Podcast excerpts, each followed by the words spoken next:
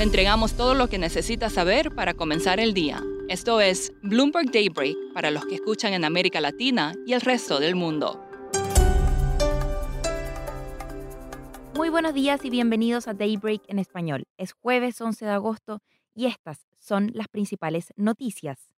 El mercado aún intenta asimilar el dato de inflación de julio de Estados Unidos que se desaceleró más de lo esperado. Sin duda le quita algo de presión a la Reserva Federal, pero ¿se acabaron las presiones de precios? La presidenta de la Fed de San Francisco, Mary Daly, dijo que es demasiado pronto para cantar victoria, pero señaló que podría respaldar un ritmo más lento de aumentos de tasa. Jeffries dijo que la posibilidad de un alza de 75 puntos base el próximo mes es mucho menor que antes de los datos de inflación. De todas formas, es poco probable que el IPC subyacente caiga por debajo del 4% en el corto plazo debido a la escasez de vivienda y mano de obra. Las acciones globales reducen ganancias registradas el miércoles. El dólar cae sumando al retroceso del día anterior, que fue el mayor desde el inicio de la pandemia. Los bonos del Tesoro americano suben. Las ventas de títulos a cuatro y ocho semanas hoy pueden atraer una fuerte demanda en medio de la incertidumbre sobre el tamaño de la próxima subida de la Fed. Y hablemos de combustibles porque los precios minoristas promedio de la gasolina en Estados Unidos cayeron por debajo de los 4 dólares por galón, al nivel más bajo desde principios de marzo. Sin duda esto es consuelo para los consumidores, pero la perspectiva no es tan buena porque se mantienen en aumento los riesgos de escasez.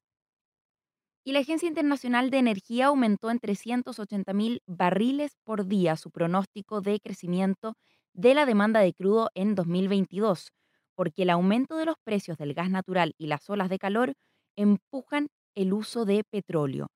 La demanda adicional está abrumadoramente concentrada en el Medio Oriente y Europa, dijo la entidad. España está abriendo sus puertas a trabajadores extranjeros, en su mayoría de América Latina, para aliviar la escasez de mano de obra y la caída demográfica. Las reformas previstas para los próximos días pueden acelerar la entrada de decenas de miles de personas que trabajan en la economía informal. En noticias corporativas, Disney se disparó antes de la apertura del mercado después de aumentar en 38% el precio de su servicio de streaming. Los resultados de ganancias y crecimiento también de suscriptores superaron las estimaciones de mercado, pero la empresa redujo su objetivo de suscripciones para 2024. Apple está impulsando sus podcasts originales al firmar un acuerdo con Futuro Studios, ganador del premio Pulitzer. Además, mantiene conversaciones con otras compañías sobre nuevas asociaciones. Y LATAM Airlines en plena recuperación espera en agosto llegar al 81% de las operaciones con pasajeros de los niveles prepandemia y alcanzar además los mismos niveles en las operaciones de carga. Condenados por fraude, Michael Nowak y Greg Smith, ex operadores de metales de JP Morgan, fueron declarados culpables de manipular los mercados durante años. Pasamos ahora a América Latina porque México y Perú están listos para continuar subiendo tasas de interés esta misma tarde.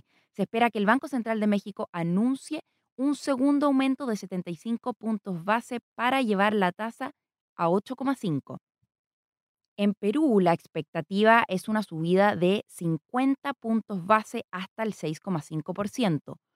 Y bonus track, Argentina también podría aumentar su tasa de referencia hoy, aun cuando un anuncio formal del Banco Central no estaba previsto. Venezuela estaría lista para exportar fertilizantes luego de lograr suficiente suministro para uso doméstico, dijo el presidente Nicolás Maduro en la televisión estatal. Buenas noticias para el sistema bancario mexicano porque Moody's cambió la perspectiva de negativa a estable, citando los sólidos fundamentos de la industria que le ayudarán a soportar condiciones macroeconómicas difíciles durante los próximos 12 a 18 meses. IKEA finalmente abrió una tienda en Santiago de Chile, su primera en Sudamérica, como parte de un plan de expansión. La cadena sueca se asoció a la empresa local Falabella sus próximos objetivos regionales, Colombia y Perú. Eso es todo por hoy. Soy Valentina Fuentes. Gracias por escucharnos. Para conocer todas las noticias que necesita para comenzar el día, revise Daybreak en español en la app Bloomberg Professional. También puede personalizar Daybreak para recibir las noticias que desee. Eso es todo por hoy. Sintonice mañana Bloomberg Daybreak